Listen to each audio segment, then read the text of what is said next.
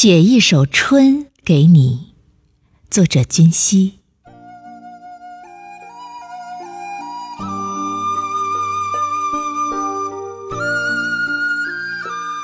我写春天的长短，直到纸上渐淡的签字，一直找到它出生的意义。我写春天的情绪，像十七岁那年的雨季，洒落的雨湿润了大地。文字三千，在虫鸣间，我和一朵栀子曾说起过你。